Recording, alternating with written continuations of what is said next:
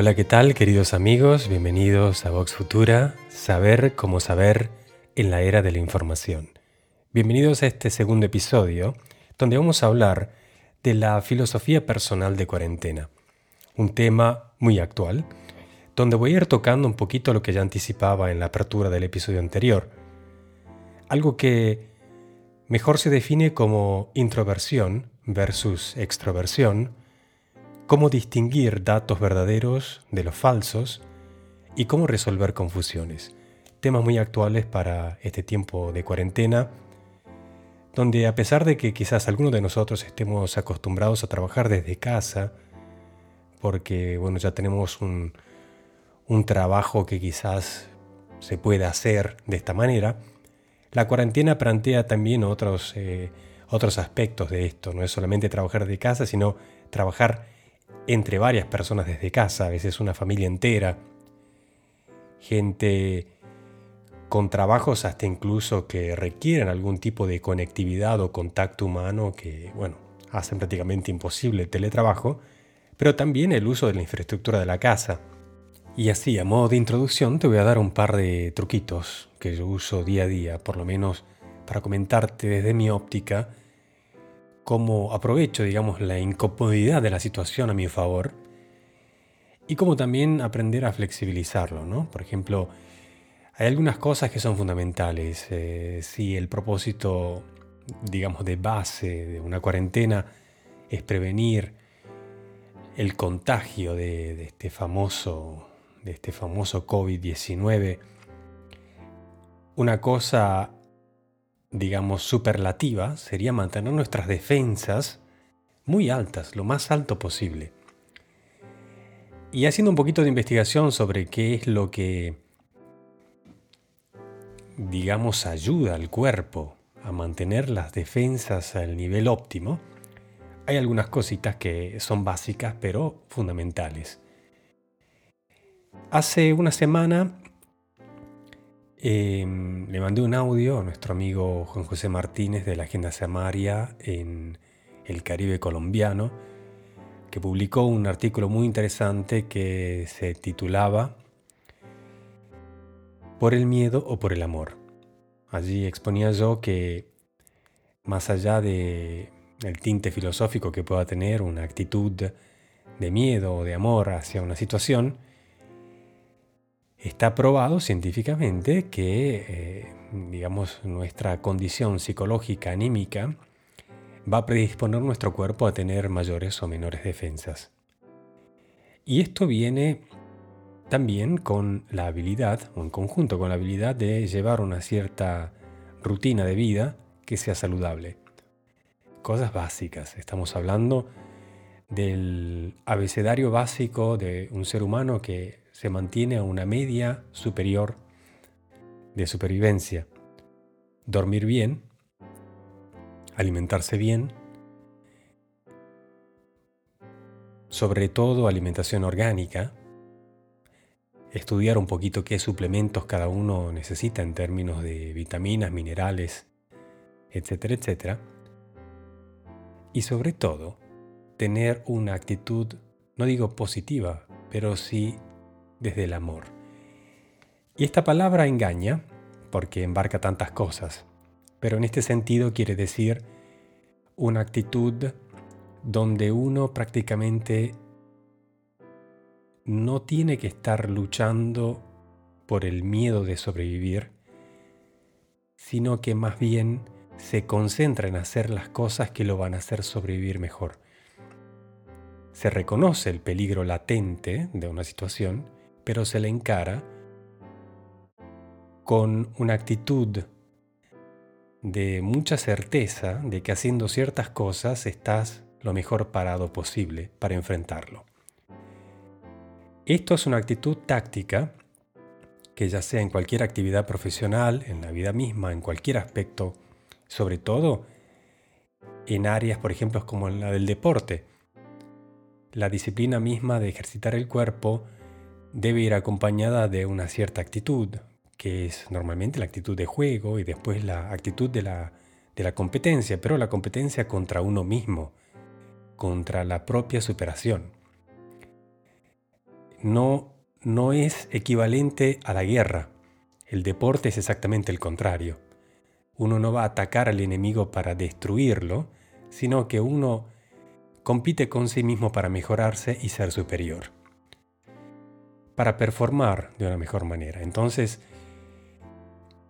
el nivel, digamos, de conciencia que necesitamos es el de concentrarnos y focalizarnos en todo aquello que nos ayuda, obviamente, a levantar nuestras defensas.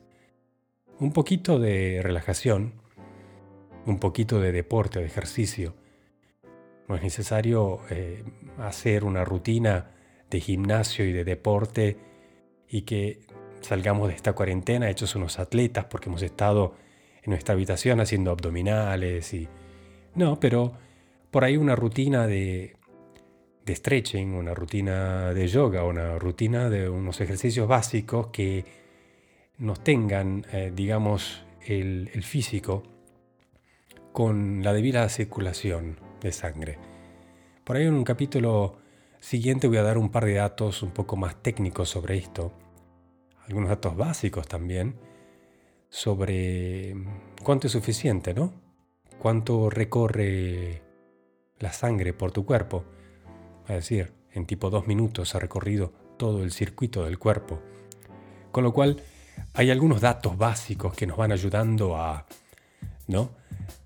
a calcular un poco más objetivamente dónde estamos parados y cómo, y cómo lo podemos encarar. Pero no va más allá de eso, de hacer todo lo posible para estar flexibles cuando las cosas no vayan exactamente como estamos acostumbrados a que sean, a que tengamos suficiente cadera a que tengamos suficiente tolerancia para de todas maneras poder seguir avanzando, mantener nuestras defensas siempre más y más altas.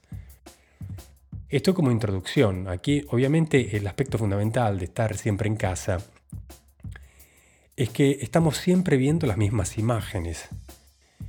Y no te cuento qué pasa si empezamos a navegar por internet o nos eh, concentramos demasiado en nuestro teléfono inteligente y empezamos a navegar por Instagram, por ejemplo, o Facebook, aplicaciones que están basadas en mostrarnos la mayor cantidad de imágenes por unidad de tiempo. ¿Qué quiere decir esto? La mente, obviamente, está adiestrada a, ser como un espejo de lo que nosotros percibimos y a consumir absolutamente toda la información disponible. Cuando nosotros empezamos a ver aplicaciones donde vemos imágenes que no están relacionadas con ninguna experiencia que estamos viviendo, es decir, no podemos conectar esas imágenes con algo real que estamos experimentando, con algo que estamos haciendo, con la interacción con un ser humano, con una actividad. Esas imágenes en la mente son simplemente un receptáculo, no digo muerto, pero que consumen muchísima energía de nuestra atención, más allá del tiempo y de energía física, energía mental, focus, atención, que se consume en la percepción de estas imágenes. Y la mente no está acostumbrada a consumir imágenes sin, poder conectar las experiencias, sin poder catalogarlas.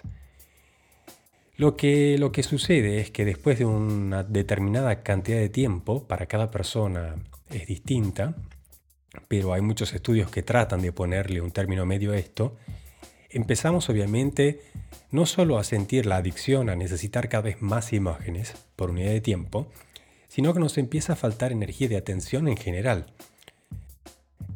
Ya para una conversación normal, para leer un libro tranquilos o para poder explicar lo que sentimos o lo que pensamos, nos, falta, nos faltan unidades de atención la palabra técnica, unidad de atención.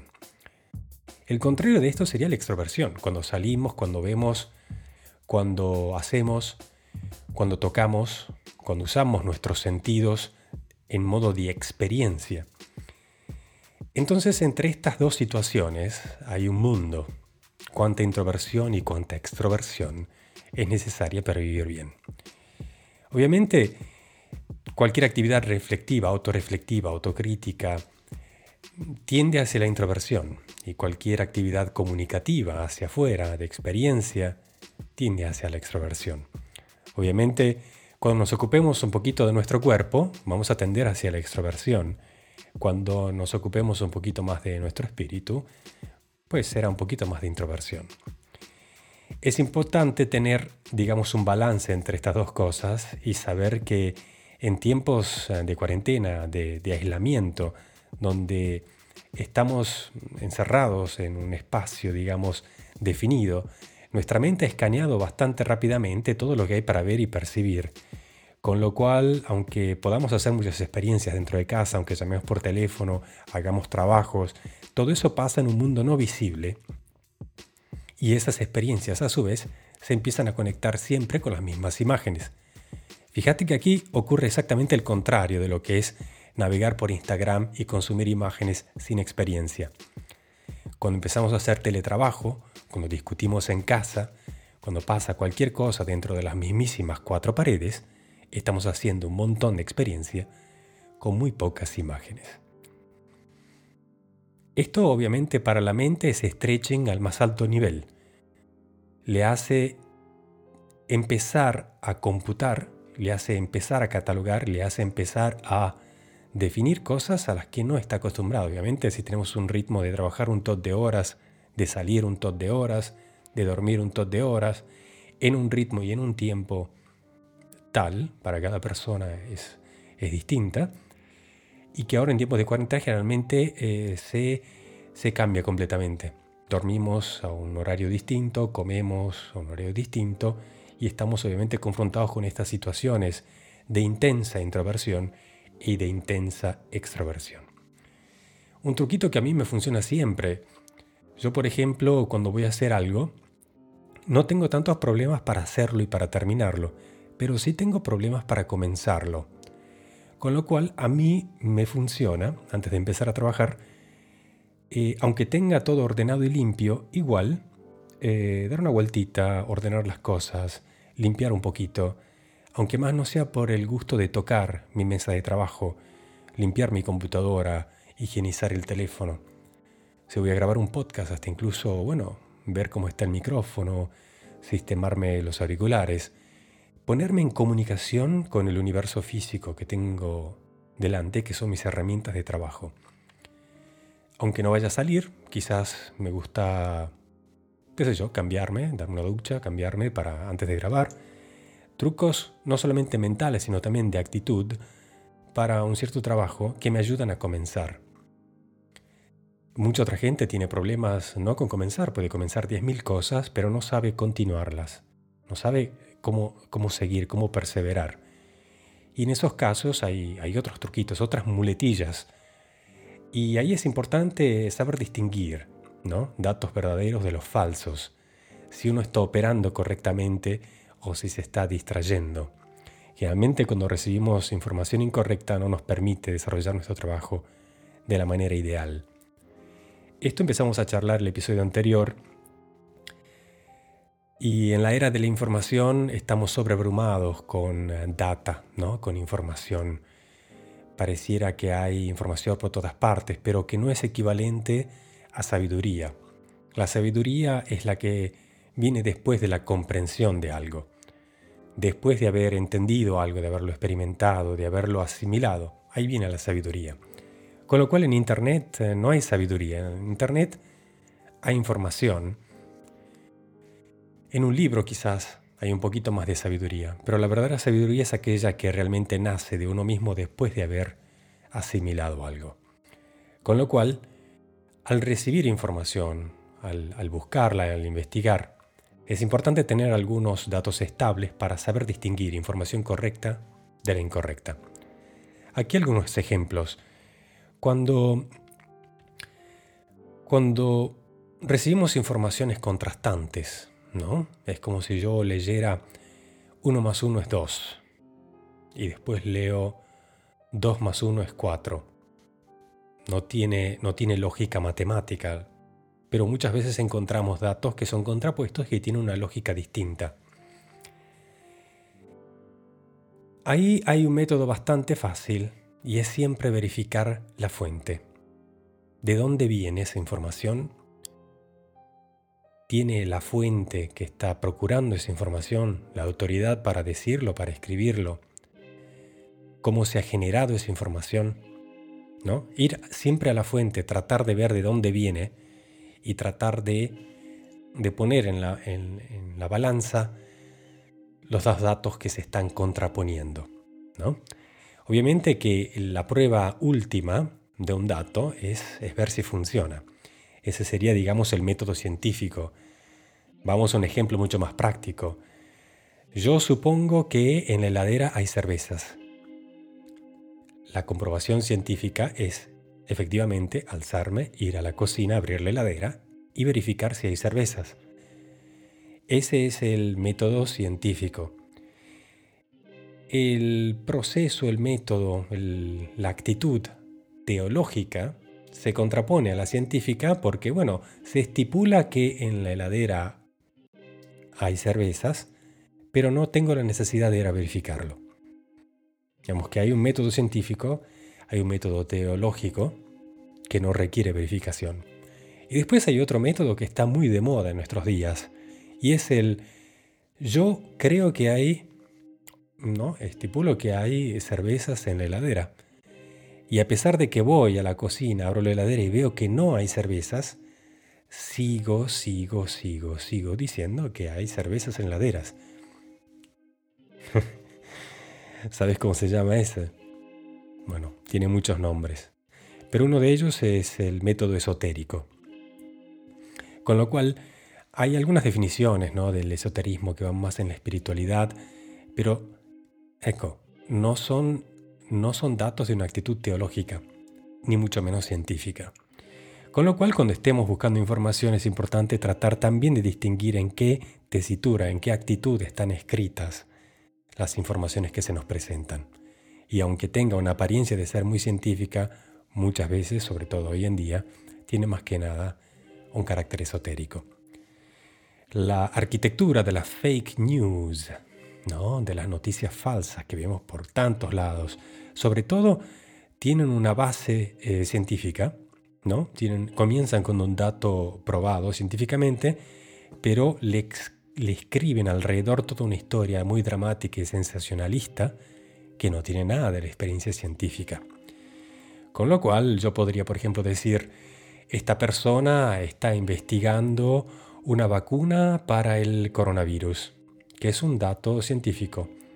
No solo lo estipulamos, sino que si vamos a ver, esa persona está invirtiendo dinero, está investigando efectivamente métodos para generar una vacuna o una cura.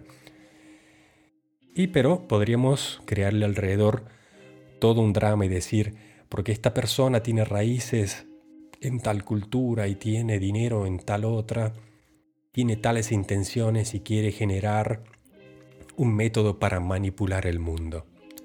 Esa sería una información esotérica. ¿Cuál sería la versión teológica? La versión teológica sería, se está buscando una cura eh, para el coronavirus, va a llegar una cura para el coronavirus, em, está asegurado que el hombre va a ser curado. No, no hay modo de verificarlo.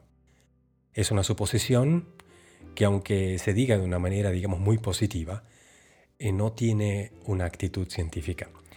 Obviamente te estoy contando, digamos, estos métodos de manera eh, muy rudimentaria, ni siquiera muy técnica en términos filosóficos, pero es algo de lo cual uno se puede servir rápidamente para detectar datos falsos.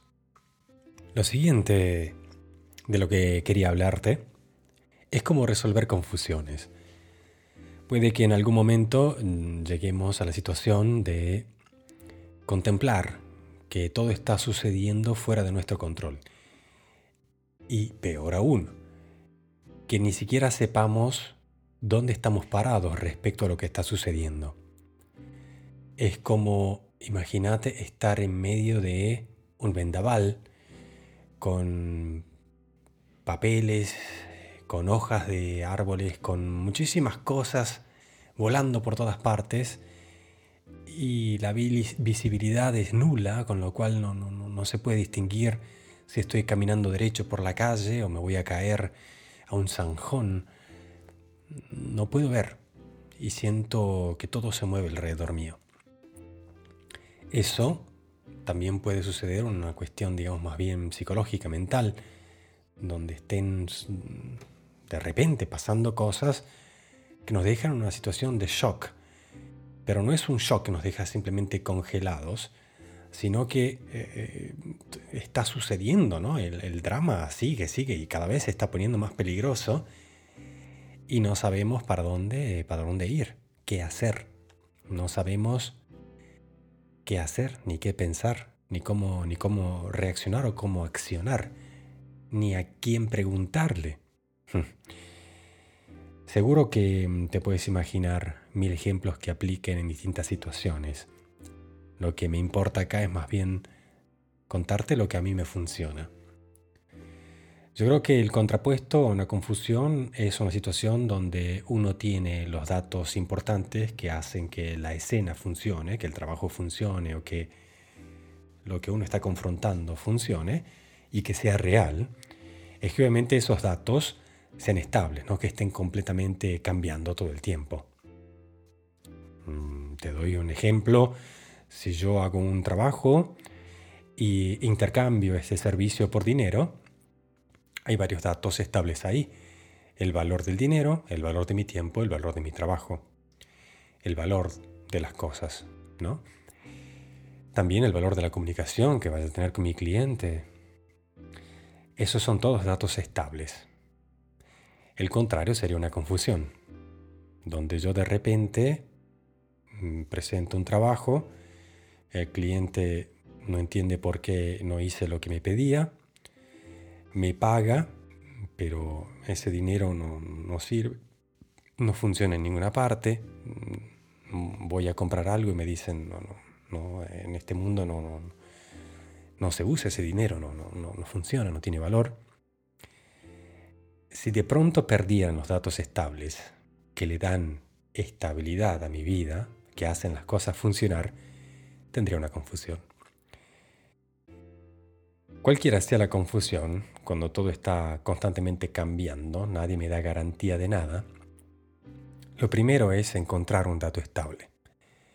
Y el dato estable no tiene que ser eh, ni el mejor dato, ni el dato más verdadero, pero simplemente ser un dato que yo agarro para empezar a resolver la confusión.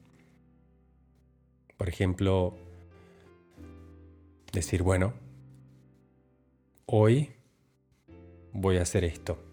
Y quizás no sea la mejor decisión, quizás no sea lo que me resuelva toda la confusión, pero empiezo con algo y a partir de ese dato puedo empezar a ordenar el resto. Imagínate que entro en una habitación donde, donde han robado o se han caído las estanterías, donde hay vestidos por todas partes, donde no se puede ni siquiera caminar por la cantidad de cosas que están sobre el pavimento. Pues quizás no encuentre yo cuál sea la mejor parte de la habitación para empezar a ordenar las cosas, pero basta que agarre el primer libro que encuentro, la primera cosa que tengo delante, y trato de acomodarla de manera que pueda caminar y agarrar la próxima, y la próxima, y la próxima, y la próxima, y de a poquito ir ordenando los libros, distinguiéndolo de los vestidos, distinguiéndolo de, las plantas, distinguiéndolos de los otros objetos, quizás ir clasificándolos por categoría, por peso, por la capacidad que tengo para moverme a través del cuarto, por la energía que tengo. Quizás lo mejor sea a una cierta poder abrir las ventanas, dejar que entre aire. Quizás después de hacer un assessment un poco más eh, más claro de la situación, puedo pedir ayuda, estimando cuánto trabajo es necesario. Uno puede ya desarrollar un plan de acción. Pero el primer paso siempre en una confusión no es pensar, no es tomarse una pausa, no es eh, pedir ayuda, no es, no es, no es, no es. Es agarrar el primer dato estable. O agarrar el primer dato y convertirlo en estable para así poder empezar a resolverla. Obviamente desde ahí se desarrollan un montón de condiciones, ¿no? De orden, de clasificación, de ayuda, de estrategia, etcétera, etcétera, que nos van a ir paulatinamente llevando a una condición normal, de operación normal, donde recuperemos nuestro poder, nuestro control, donde podamos desarrollar nueva sabiduría, nueva comprensión sobre la situación y empezar a ganar el partido. Pero obviamente, del dicho al hecho hay un largo trecho. Este es Vox Futura. Filosofía personal de cuarentena. Saber cómo saber en la era de la información. Por ahí tendrás algún consejo, algún truquito, algún método que te ha funcionado, alguna experiencia positiva en generar un hábito de éxito, de cómo vivir bien, de cómo pensarla en el modo ganador. Te pido que me escribas. Todos los datos están en las notas del podcast y nuestra plataforma aparte de oskidaniel.com donde están todos mis proyectos, los podcasts y todos los contactos también para la interacción. Tengo que agradecerte de manera especial porque el comienzo, la vuelta eh, a la actividad del podcasting eh, ha sido muy bien recibida. He recibido muchísimo feedback positivo, pero sobre todo he recibido muchísimo aliento para seguir comunicando seguir contando, eh, compartiendo lo que me gusta, mis experiencias y sobre todo poner ahí una voz que permita también a otros eh, hablar.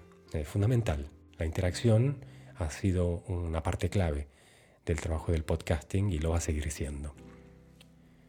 Para terminar, te anticipo algunos de los temitas que considero vitales y que creo que ya así nomás desde el próximo episodio vamos a empezar a desarrollarlo.